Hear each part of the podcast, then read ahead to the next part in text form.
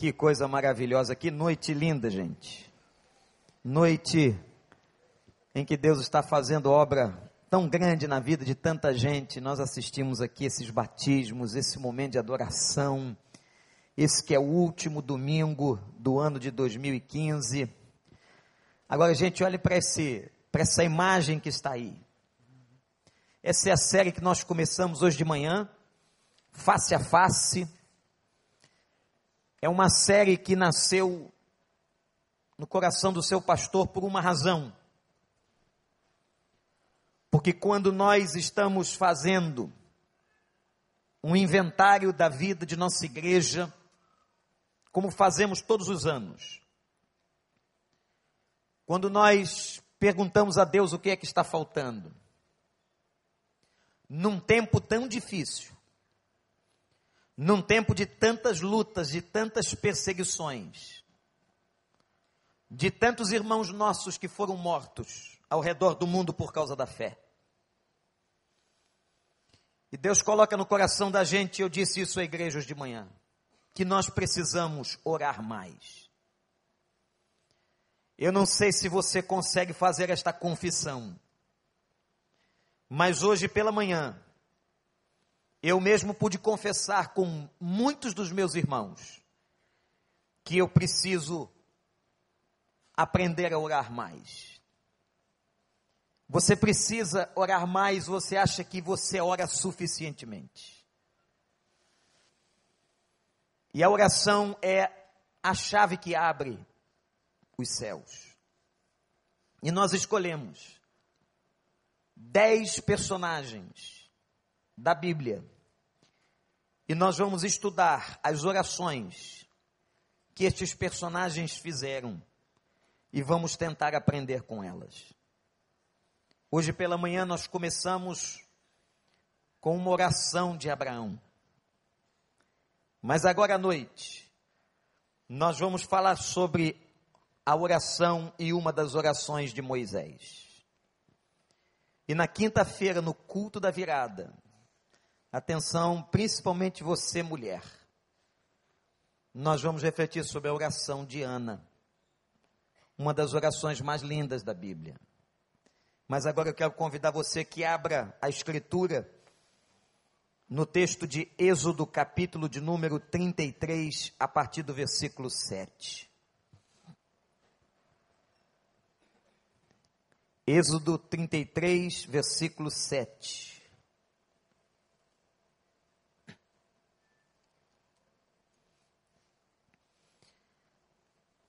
Vejam como é que começa o texto. Moisés costumava montar uma tenda do lado de fora do acampamento e ele a chamava de tenda do encontro.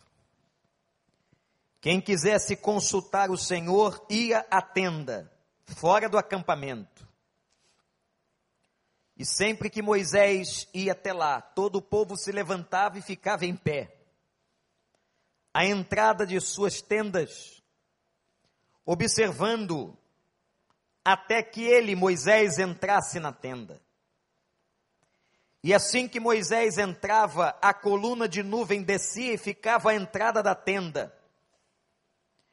E enquanto o Senhor falava com Moisés, quando o povo via a coluna de nuvem parada à entrada da tenda, todos prestavam adoração em pé.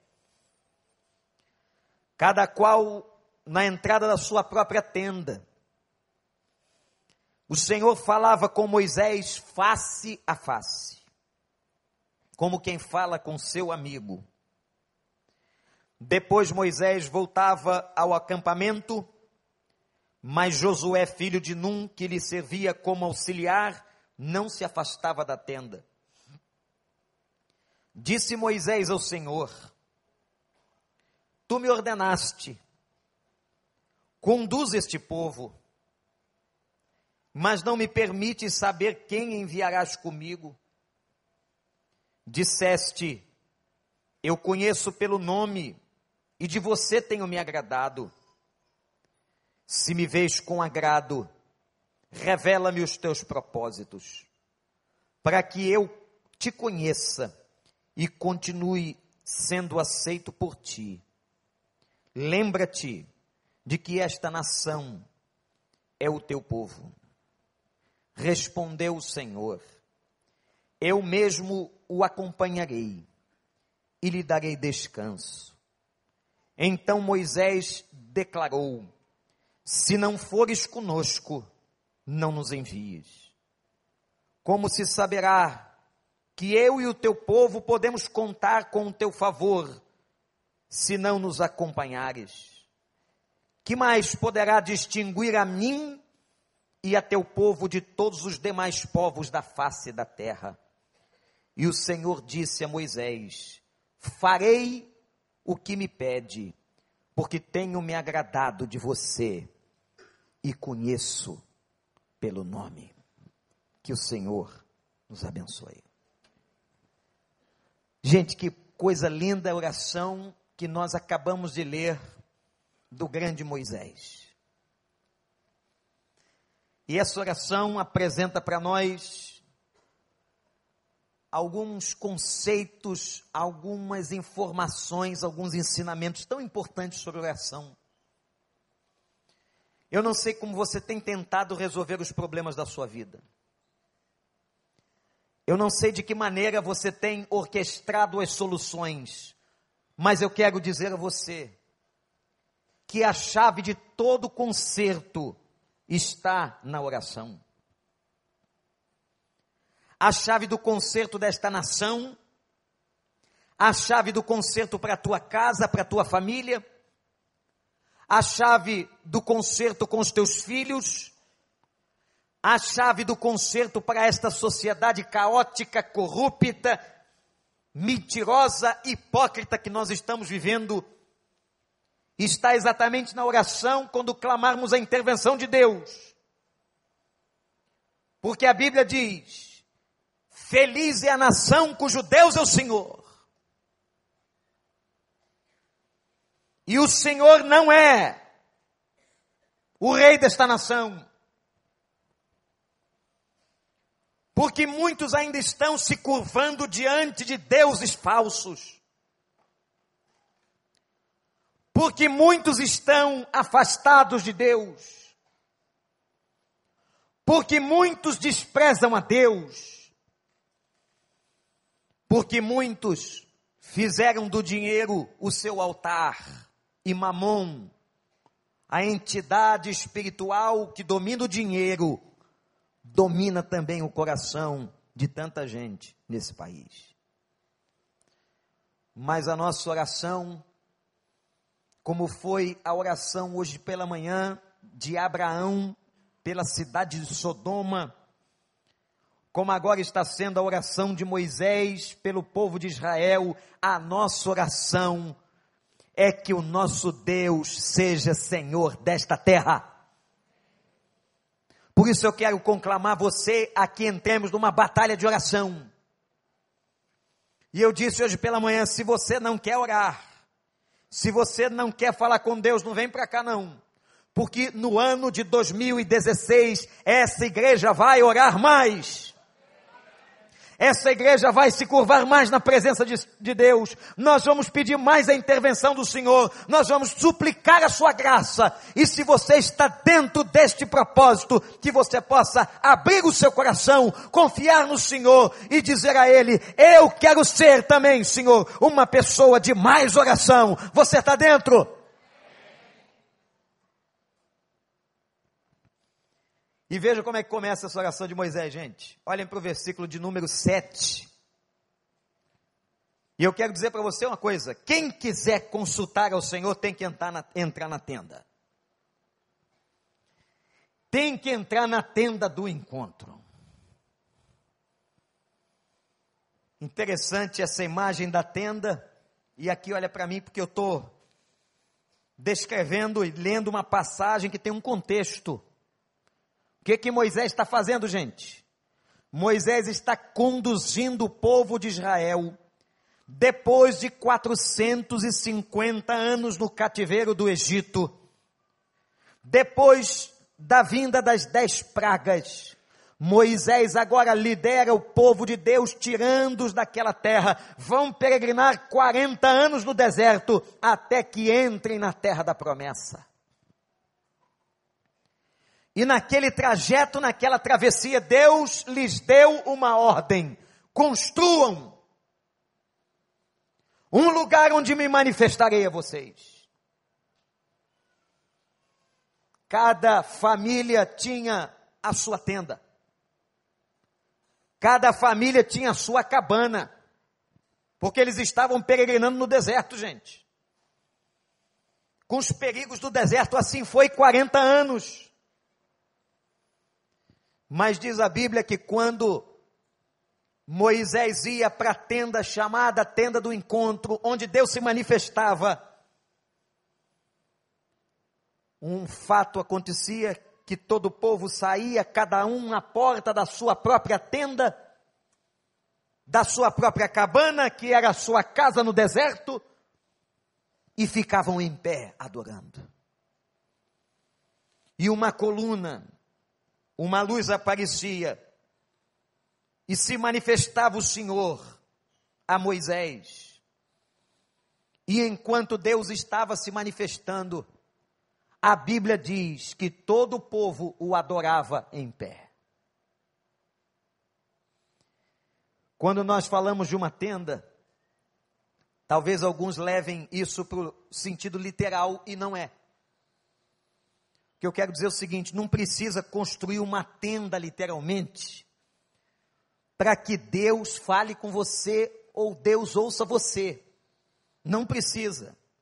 Essa tenda que a gente tem aqui fora é só uma estratégia de construção, não é a tenda do pai Vandinho. Se você não sabe, meu nome é Vander. Vandinho era meu apelido de infância por razões óbvias. Um menino meigo, carinhoso, não é? Entenderam? A tenda que a gente colocou ali foi uma estratégia arquitetônica da igreja. Mas não quer dizer que Deus só se manifesta quando tem uma tenda, uma lona. Que Deus só ouve oração em cima da montanha. Que Deus só escuta o clamor da gente em situações específicas. Não. Eu quero dizer para você que Deus ouve oração em cima do morro, debaixo do morro, dentro da tenda, fora da tenda, na tua casa, fora da tua casa, no teu carro, fora do teu carro, andando pela rua, quando você está no supermercado ou em qualquer lugar que você invocar o nome do Senhor, Ele vai ouvir e falar com você. Mas onde que está a tenda agora? Isso é doutrina. Isso é doutrina a tenda foi armada dentro do coração de quem crê, na presença do Espírito Santo de Deus. Louvado seja o nome do Senhor. A Bíblia diz que todo crente, toda pessoa que se converteu, agora é templo do Espírito Santo de Deus. Então Deus agora não habita em estruturas mais feitas pelas mãos dos homens. Deus habita no coração de quem acredita nele. Você acredita nele?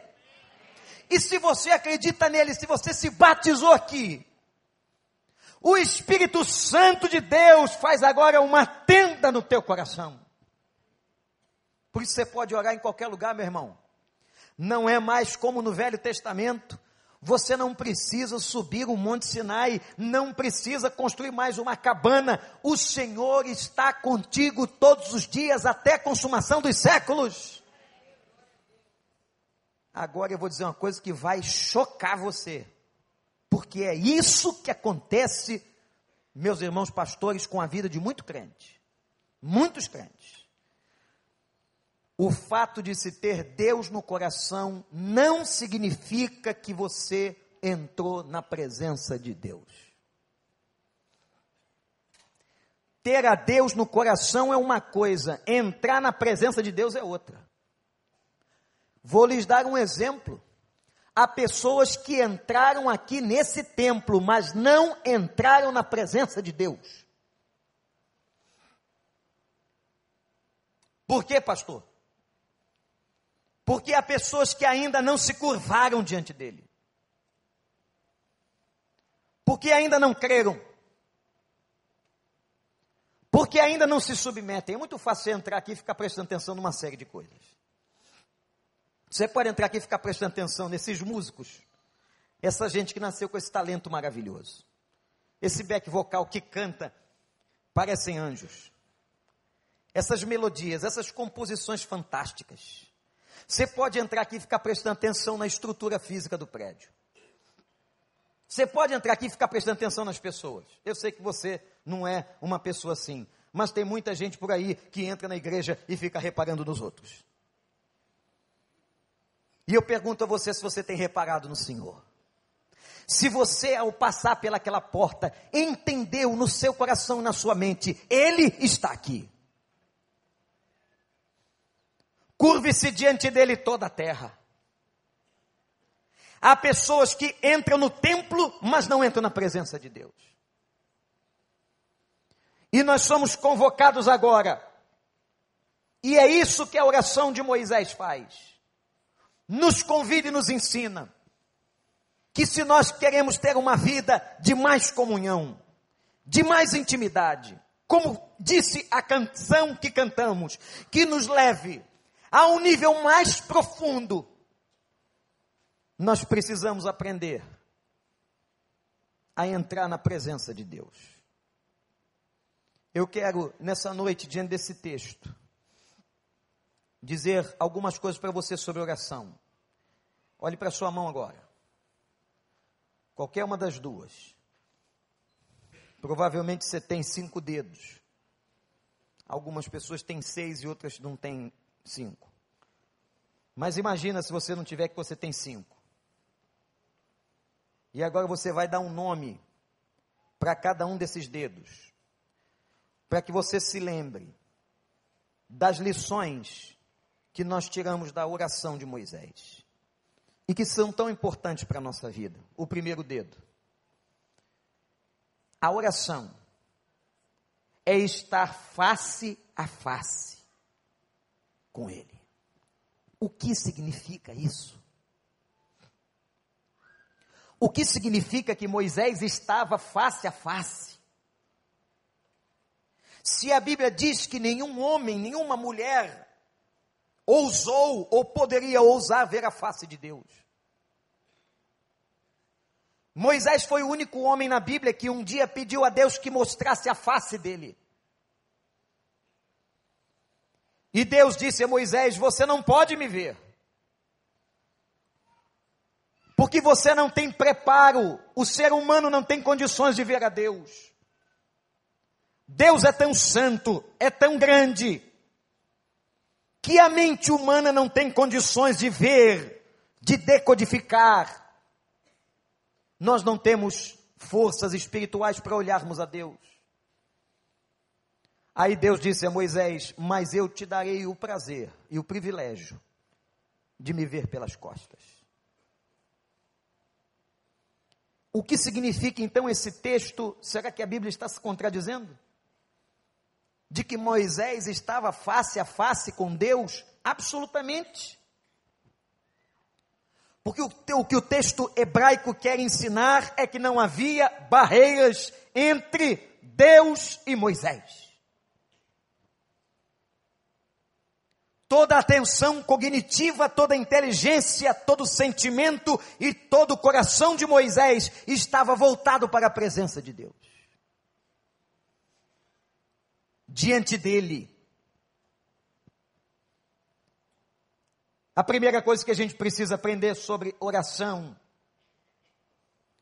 é que a verdadeira oração é aquela que nos coloca face a face. Você sabe o que é que impede a gente de estar face a face com Deus? A Bíblia diz que há uma coisa na vida que atrapalha eu estar face a face com o Senhor. E essa coisa não é colocada por Deus, é por nós seres humanos. E a Bíblia se refere ao pecado. O pecado é aquilo que faz separação entre nós e o nosso Deus. Aliás, maridos, homens casados que estão aqui, ou nos assistindo, a Bíblia diz, inclusive, que a oração de um homem casado não é ouvida quando ele trata sua mulher mal. Não sou eu que estou dizendo, é a palavra. Quando alguém casado, um homem casado, não trata a esposa como deveria tratar, a Bíblia diz que as suas orações são interrompidas. Barreira. Você já percebeu que quando você comete pecado, você não tem condições de orar? Quem é que tem cara de aparecer diante da face do Senhor? Você acabou de fazer alguma coisa errada deliberadamente, você decidiu, você errou. Você sabe que não devia fazer. Só se for um esquizofrênico. Alguém que pudesse ser tão esquisito de não estar na presença, ou de estar na presença de Deus, ou de tentar estar na presença de Deus, tendo na sua frente a barreira do pecado. Nós precisamos de uma relação face a face. A proposta que nós queremos com esta série é que o ano de 2016 nós tenhamos uma igreja, nós tenhamos uma família, como a sua, como a minha, que esteja muito mais face a face na presença do Senhor. Você quer isso para você? Sem barreiras, sem impedimentos, sem interrupção. E o texto ainda diz como, o modo, a maneira, como quem fala com um amigo. Está na Bíblia. A oração que Deus está esperando da gente, irmãos, a intimidade que Ele está esperando da gente é a intimidade de um amigo. Quantos amigos você tem na sua vida? Final do ano a gente manda tanta mensagem, não é, gente? Faz o tal do amigo oculto. E olha, eu participei de uma reunião profana com os pastores da igreja ontem, que tinha um tal de presente roubado. Me senti numa sessão de magia. O negócio é tão macabro que eles inventaram que ninguém leva o presente, o presente é trocado na hora, a pessoa tira o presente, o outro tem a possibilidade de roubar o teu presente. Quer dizer, a brincadeira gera ódio, raiva. Vejam como a gente precisa olhar para esses pastores aqui do recreio. Fiquei profundamente impactado com esses irmãos. Fiquei de longe observando. Não participei, é claro. E vendo um roubando presente do outro. Não tem o tal do amigo oculto. Mas eu pergunto para você de verdade: quem é seu amigo? Aquela pessoa que você pode contar, que você pode abrir o coração, que olha, vem de tempo. Porque amigo não se constrói ontem, não é? Amigo vem de longe, gente. Amigo vem de longe. Para você dizer que tem um amigo, bota aí pelo menos uns 20 anos. Não quer dizer que ele concorda com você em tudo, não. Um dos meus melhores amigos tem uma personalidade completamente oposta à minha. Tudo que ele gosta, eu não gosto. E nós somos amigos até hoje. Há uma coisa mais profunda, uma empatia, um encontro espiritual. Quando Deus diz, eu quero falar contigo, Moisés, como eu falo com um amigo. Por que, que a nossa visão de Deus às vezes é de um Deus carrasco, com um chicote na mão, pronto para nos castigar?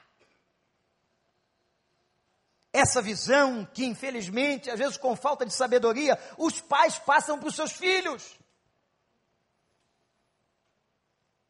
Quando eles não conseguem controlar a criança, eles apelam.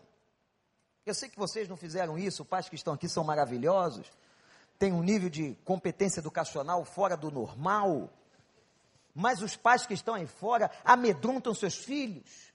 Quando dá uma trovoada, o que, que eles dizem? Ó, oh, papai do céu está ralhando. Está rindo, não é? Já fez isso com teu filho, com teu neto? E a criança vai construindo um pavor de Deus. E o pior é que quando chega a família na igreja, isso é transportado para a figura do pastor. O pastor, na cabeça de muita criança, é um bicho endemoniado. Irmãos, eu já tive crianças que olharam para mim e começaram a chorar. Crianças que olharam para mim e saíram correndo porque tem muito pai e muita mãe ameaçando a criança com o pastor. Se você, menino, não ficar quieto, eu vou te entregar o pastor. Qual é a imagem que eles criam desse pastor? Esse monstro. E ainda eles chegam, a, a criança agora sai do recriança, de repente chega aqui, olha, ainda está gritando. Criança não entende nada e o pai coloca aquele pavor, aquele medo da figura pastoral. Quando Deus diz assim para Moisés: Eu quero ser amigo, eu quero que você me veja como um amigo, Moisés, face a face, que não haja impedimento e barreiras entre nós. Eu quero dizer para você que para Deus você pode contar tudo, que Deus não te traia, Deus não te golpeia pelas costas, Deus não vai te abandonar. Oração é quando nós chegamos face a face. Não há barreira, não há impedimento, não há pecado que impeça a gente de estar na presença de Deus. Segundo, o texto mostra que oração, e a gente tem tanta coisa para aprender sobre oração. Oração é reverência. O texto declara que quando Deus aparecia na tenda do encontro, o povo ia para a porta das suas tendas, cada um na porta da sua casa. A casa do deserto era a tenda de cada família, eles iam para a porta da tenda e ficavam em pé. Em pé. Mas a reverência não se traduz nisso. É um outro equívoco que a gente aprendeu desde pequeno, desde cedo, que reverência é falar baixo. Quando entrares na casa do Senhor, shh, silêncio. Você só escutava o sapato das pessoas tocando o chão, mas ninguém podia falar. Aí quando você entra numa igreja dessa aqui barulhenta, que jovens começam a exaltar. Não combinei com eles não, é assim mesmo. Em que a gente canta com tanta alegria, fica de pé. Você diz assim, e não existe reverência. Não. O conceito de reverência é outro. O conceito de reverência está no versículo 12, não no versículo 10. Reverência não é ficar em pé, reverência é obedecer. O crente reverente, a crente reverente é aquele, aquela que obedece. Porque Moisés disse ao Senhor: Tu me ordenaste, Senhor. O Senhor me mandou que eu levasse esse povo pelo deserto até que entrasse na terra prometida. A verdadeira reverência é quando uma pessoa tem um coração quebrantado diante de Deus, um coração ensinável, Ninguém pode se aproximar de Deus se não tiver um coração ensinável.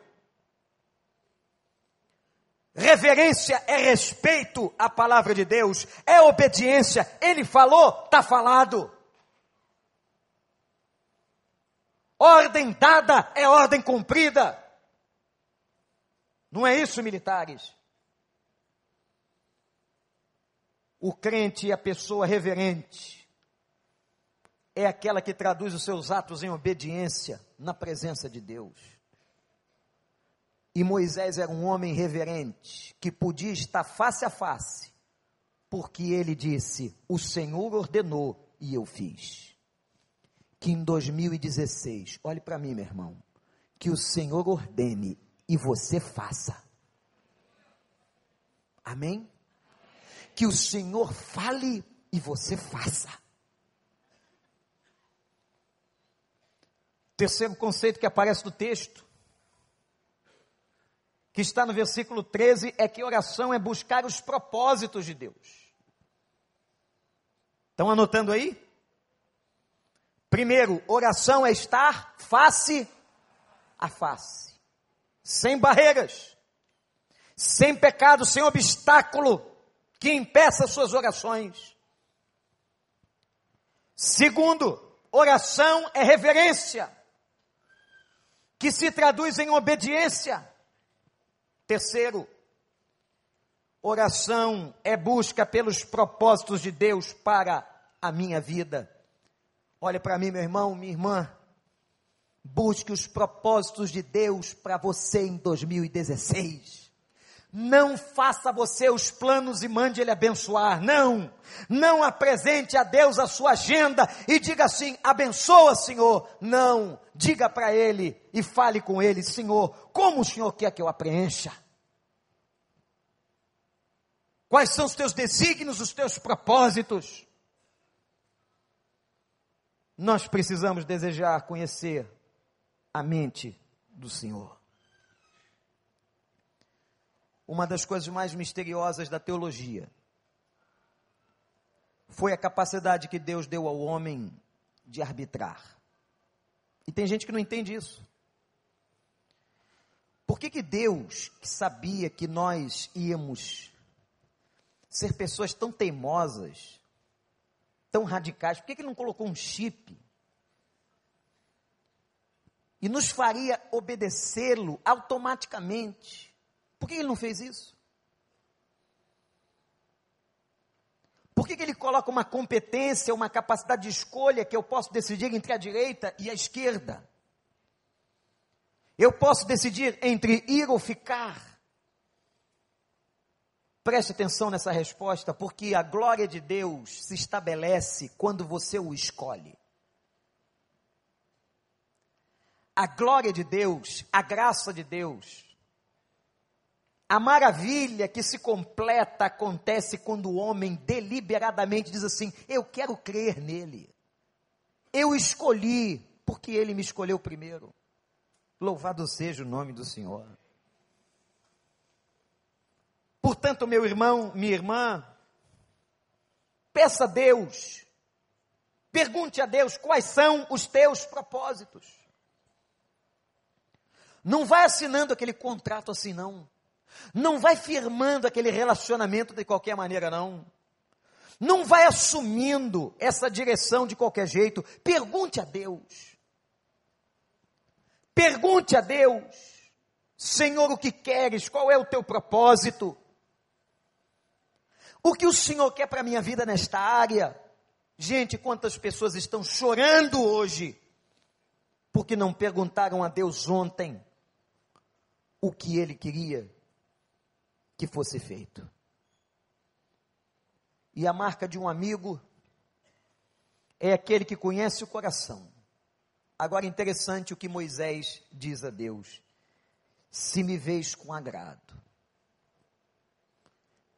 Gente, é a mesma história do filho.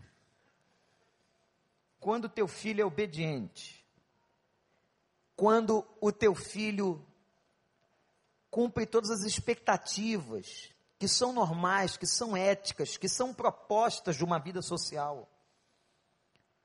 Quando teu filho está realizando todas as tarefas estudantis, quando ele está se relacionando adequadamente, você não tem, não tem como não honrá-lo.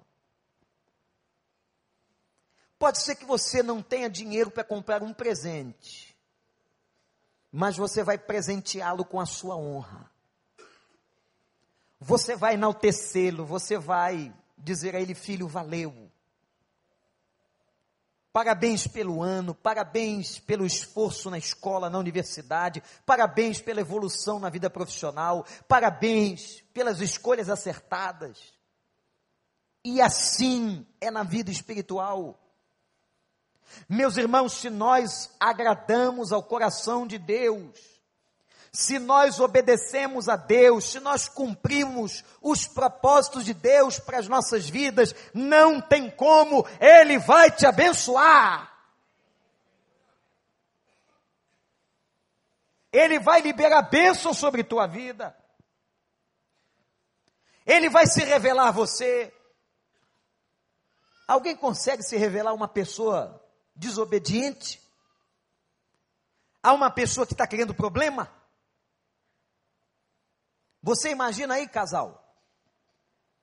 Vocês casais que estão aqui assistindo pela internet ou aqui na congregação, imagina aí quando o pau canta. Quando a briga se instalou, quem é que se chega para abrir coração? Primeiro momento não é nada disso. O primeiro momento é momento de guerra. Em que os dois se armam. E pronto um para atacar o outro. Porque amor para se transformar em ódio basta um segundo. E você odeia cada vez mais aquela pessoa que você tanto investiu. É uma coisa louca da filosofia do amor. Então, aquela pessoa que viveu com você, que está com você, que você casou com ela, que você levou para o altar, que você deu flores, que você deu bombom, que você comprou uma roupa, que você levou para viajar, que você dorme do lado dela, essa pessoa é que você mais odeia. E você tem vontade de matar, no íntimo, claro. Se o pastor perguntar para você, você tem vontade de matar? Não, pastor, de maneira nenhuma. Eu amo essa senhora, eu não lembro o nome dela, mas eu amo muito.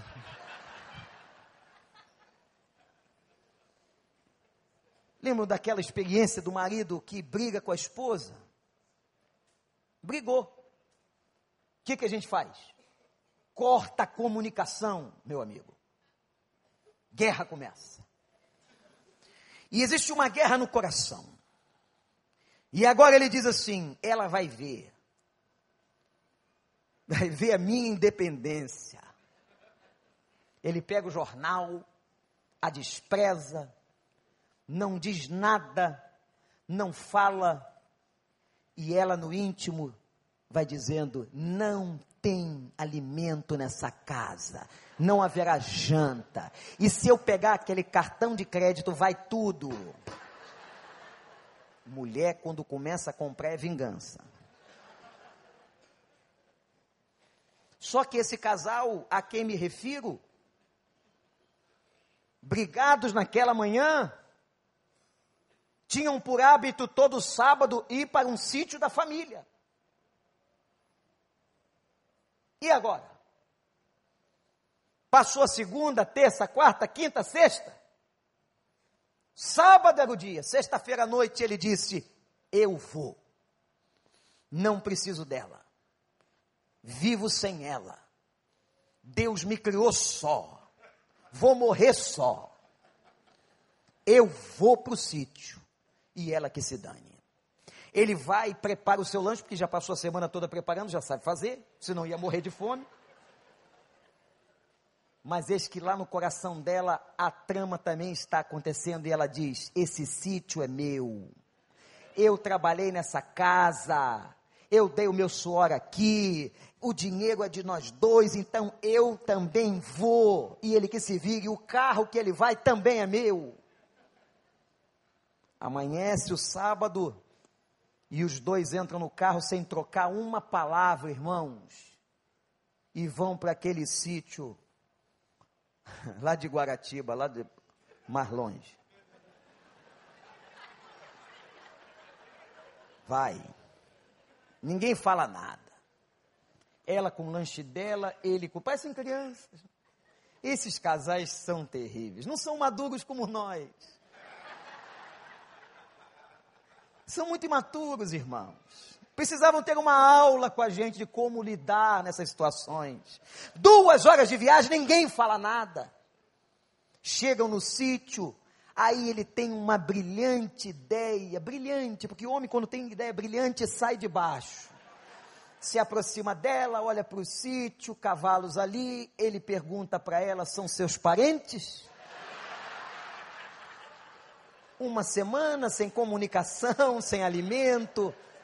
Só que mulher brilhante também é muito perigosa. Cuidado com a boca de uma mulher inteligente. E ela responde de bate pronto: são meus parentes, todos por parte de marido.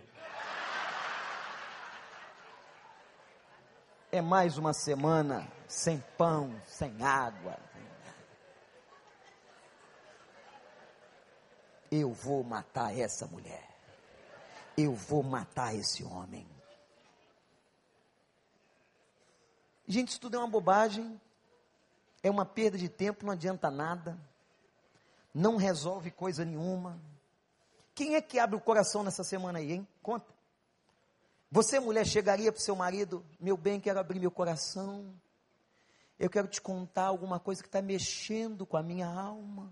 Tem nada mexendo, que está mexendo aqui é raiva, é vontade de te matar. Você, marido, faria isso? Não, é aí que você vai jogar bola mesmo aquela semana. Joga uma pelada, não aguenta, joga duas, joga três, joga quatro. As irmãs sabem o que é jogar pelada, né? Jogar futebol, é brincadeira de bola.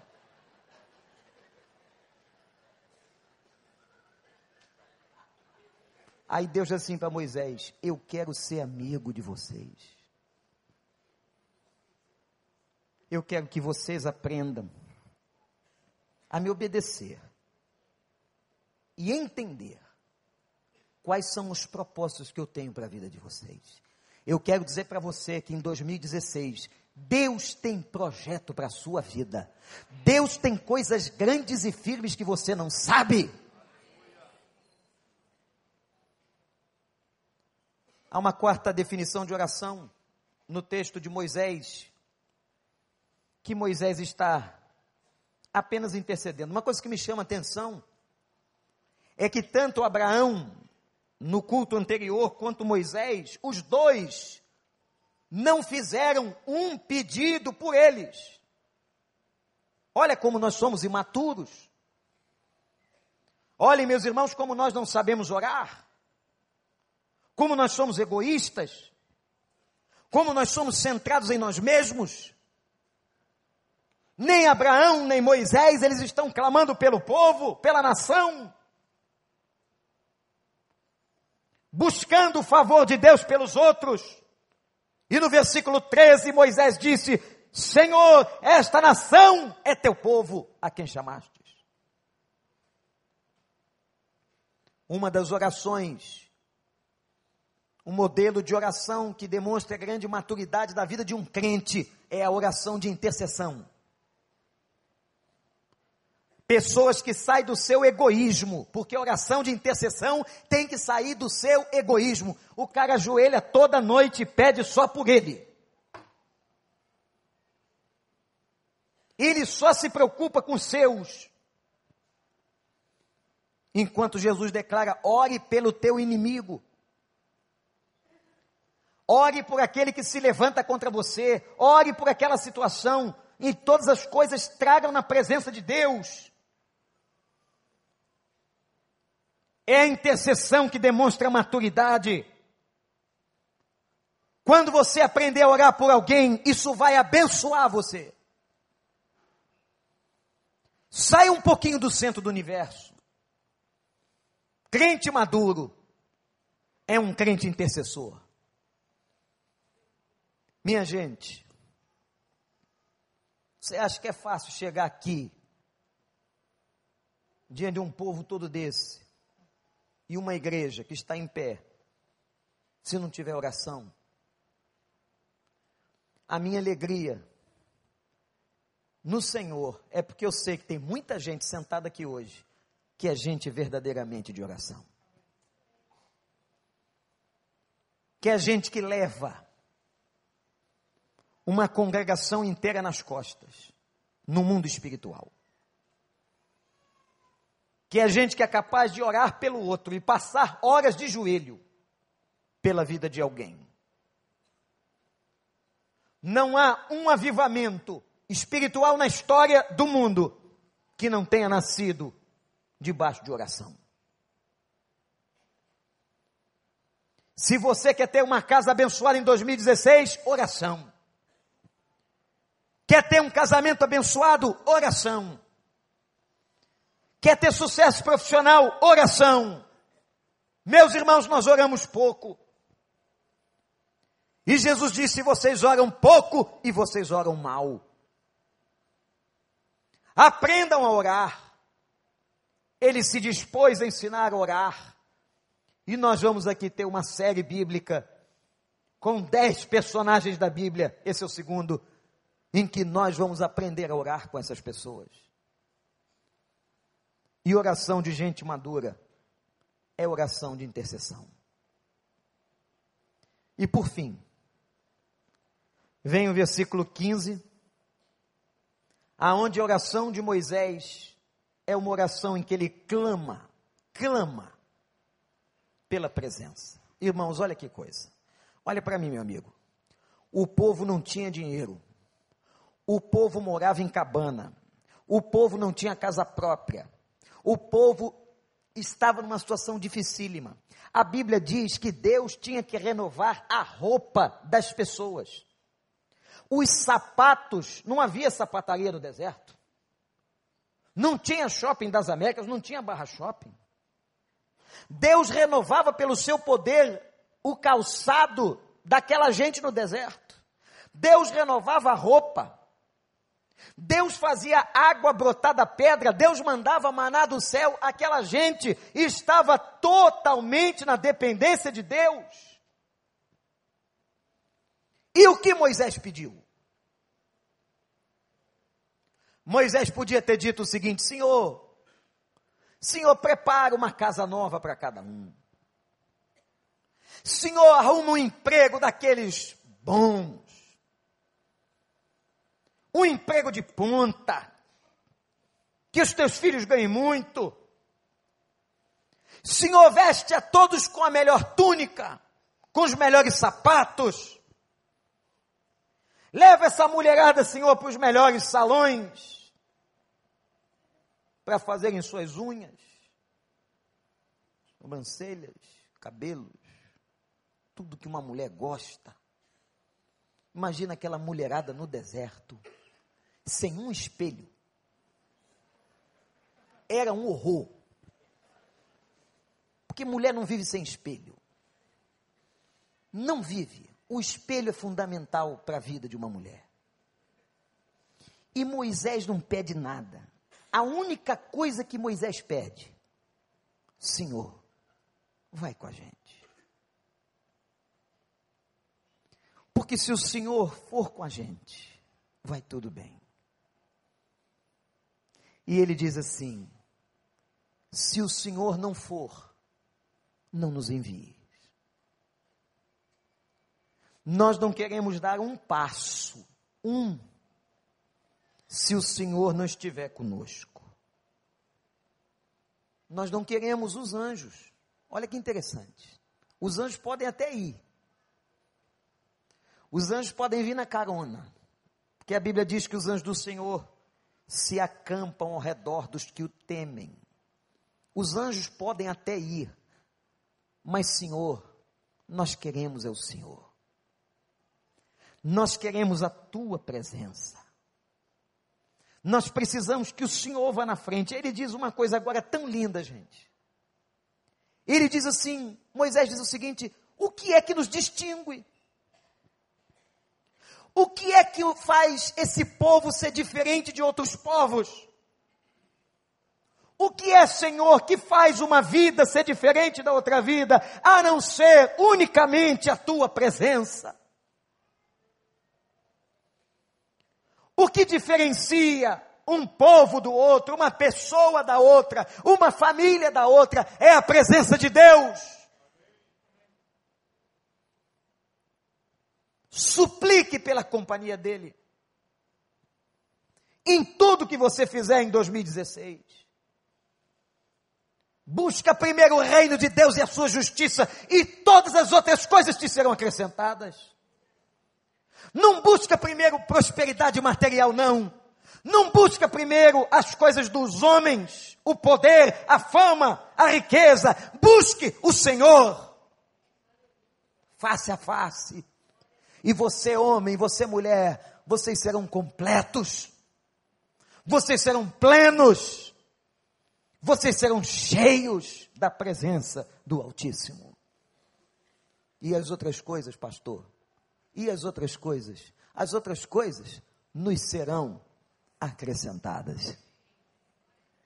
E é tão acrescentado, mas é tão acrescentado que você que não merece, que eu que não mereço, nós temos mais do que a gente precisa.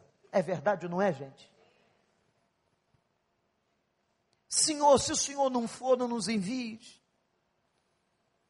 É melhor nós morrermos aqui. Olha a oração do homem. É melhor nós morrermos aqui do que darmos um passo sem a tua bênção. Ah, gente, nós não vamos para lugar nenhum. Não vai acontecer nada de bom se a gente não tiver debaixo da bênção do Senhor. O que você tem que pedir a Deus hoje? Deus abençoa a minha vida. Vai na minha frente, porque o que vai de fazer diferença na minha casa é a tua presença. Sabe qual foi a resposta de Deus a essa oração? Deus disse assim: Moisés, eu vou fazer o que você está me pedindo, por uma razão. Porque eu tenho me agradado de você. Gente, quando eu li isso aqui, isso é tão forte que eu sou levado a pensar e a refletir e a perguntar: Deus tem se agradado de mim? Deus tem se agradado de você? Da tua vida, da tua ética, da tua moral, do teu comportamento, do teu cristianismo? Deus tem se agradado? Mas disse ele a Moisés: Eu farei o que me pedes, porque tenho me agradado de você e te conheço pelo nome, Moisés. Você que foi tirado das águas, é isso que significa teu nome. Gente, quando ele acaba de ouvir isso de Deus, olha o que, que ele diz do versículo 18 depois desse diálogo maravilhoso, de reverência, face a face, pedindo para Deus mostrar a ele os seus propósitos, ouvindo de Deus uma resposta tão maravilhosa, Moisés vai mais fundo e diz assim: Senhor, verso 18, eu peço-te, mostres a mim a tua glória.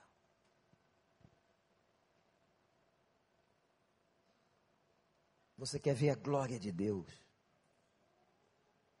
se manifestando na sua vida em 2016, na sua casa, na sua família, face a face. Vai buscar a Ele como quem fala com um amigo.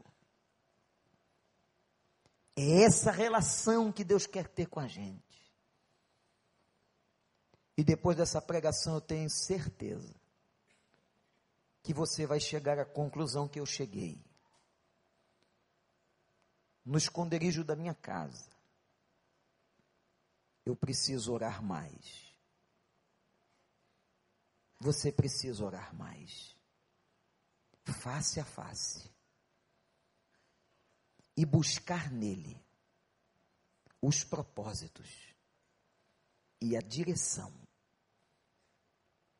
para o próximo passo. Senhor, se o Senhor não for, não nos envie.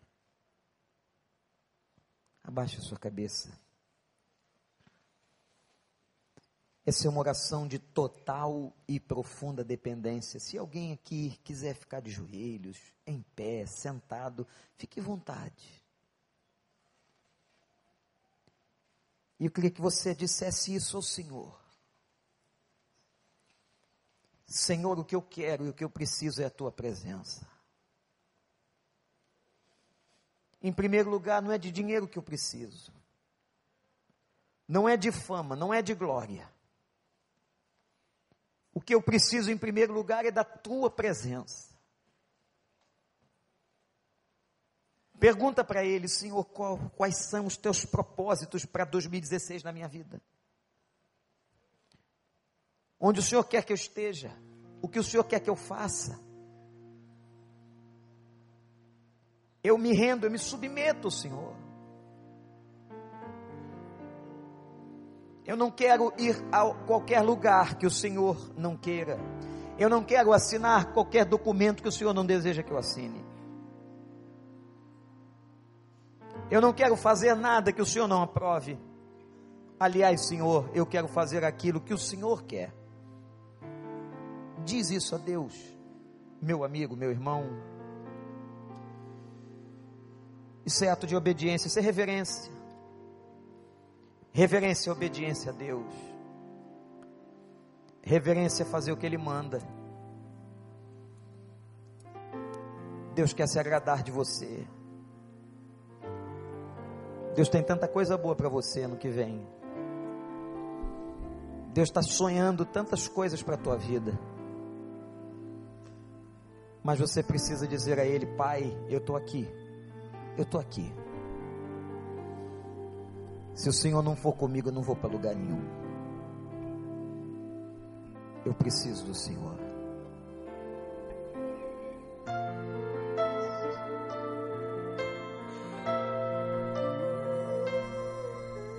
Ore ao Senhor. Ore, ore.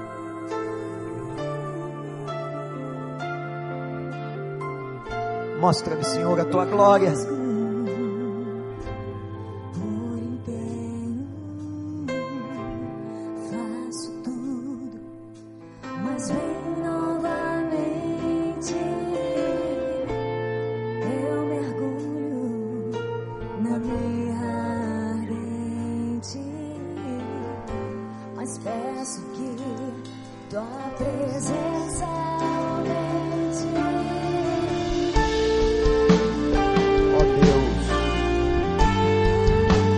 Vamos fazer como eles faziam na tenda do encontro.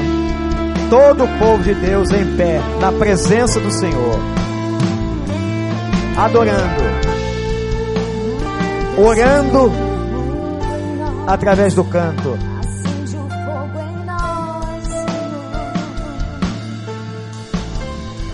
Ó oh Deus.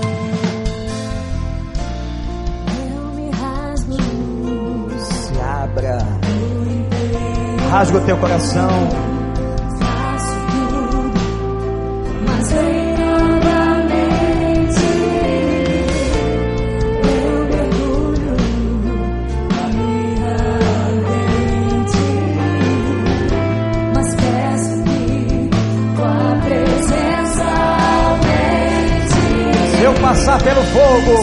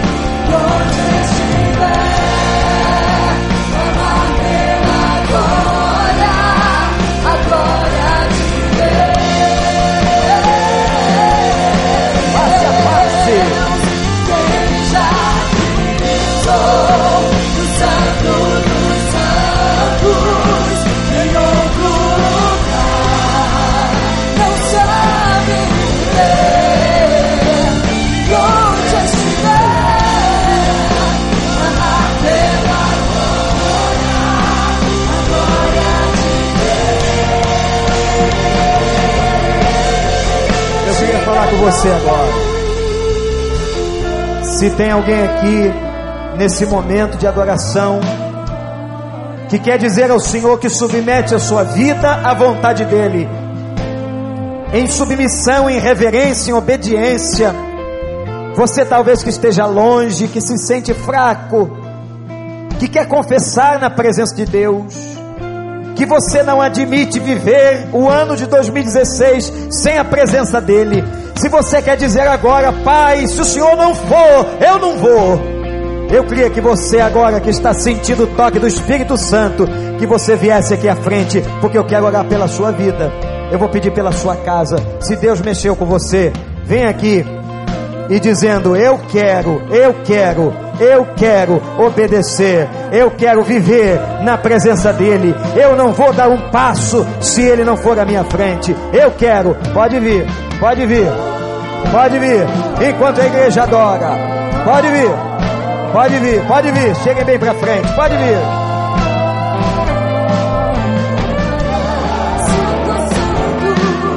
Pode vir. É com você que Deus está falando. Pode vir. Você que entrou na igreja pela primeira vez hoje. Pode vir. Isso, pode vir. Você que está afastado de Deus. Você sentiu o toque do Espírito Santo. Deus está mexendo com você e dizendo: Eu quero te abençoar, eu quero te abençoar. Vem, vem, vem, vem. Santo, Santo, Santo, Santo, Santo, Santo. Vamos levantar as mãos ao Senhor. Levante suas mãos a Deus. Santo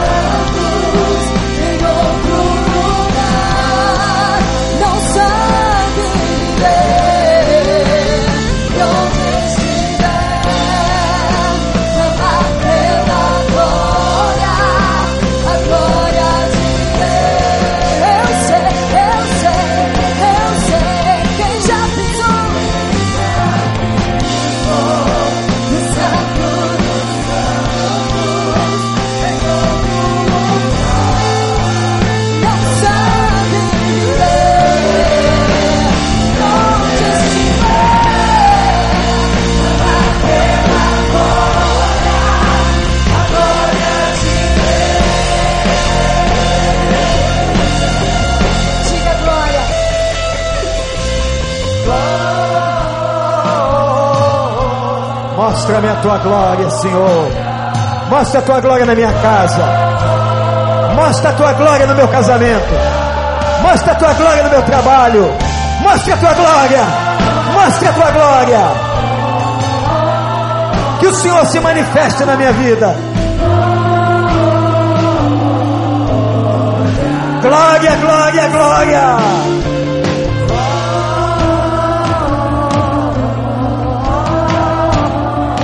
Mostra, Senhor, a tua glória. Mostra, Senhor, em todos os âmbitos da minha vida. Mostra.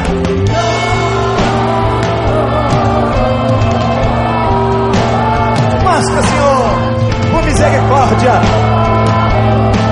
Quem já pisou?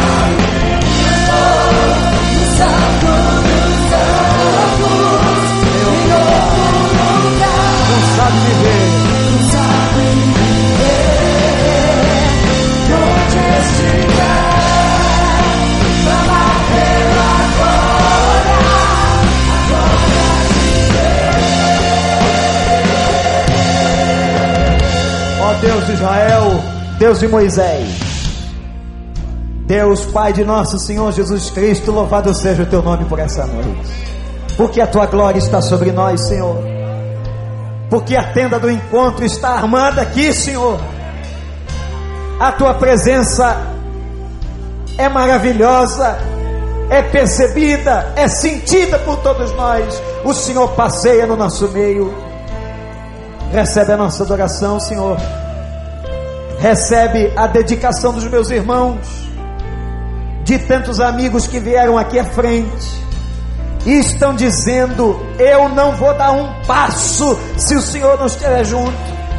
Eu não vou para lugar nenhum se o Senhor não for na frente. Eu não vou fazer projeto algum se o Senhor não estiver dirigindo a minha vida. Ó oh, Deus abençoe essas pessoas, Senhor. Quem sabe algumas estão longe, afastadas, mas essa foi a noite da reconciliação. Essa é a noite da salvação. Essa é a noite do mover do teu espírito, Senhor. Desça com a tua glória sobre eles, Senhor. Desça, derrama, Senhor, derrama, derrama a tua glória essa noite. Que saiam daqui na certeza de que vão viver na tua presença, te obedecer em 2016 e que nós todos ouçamos do Senhor, meu filho, minha filha, eu tenho me agradado de você. Aleluia. Eu tenho me agradado de você. Pai, abençoa as famílias que estão aqui na frente representadas, a casa, Senhor, e que o Senhor possa fazer morada, arrancando todo pecado, tudo aquilo que tiver na vida dessa pessoa que não agrade ao Senhor, que hoje caia por terra em nome de Jesus, que demônios sejam pisados, que a cura se estabeleça, que a libertação aconteça aqui para a honra e para a glória do teu nome em nome do Senhor Jesus. Você pode aplaudir a Ele?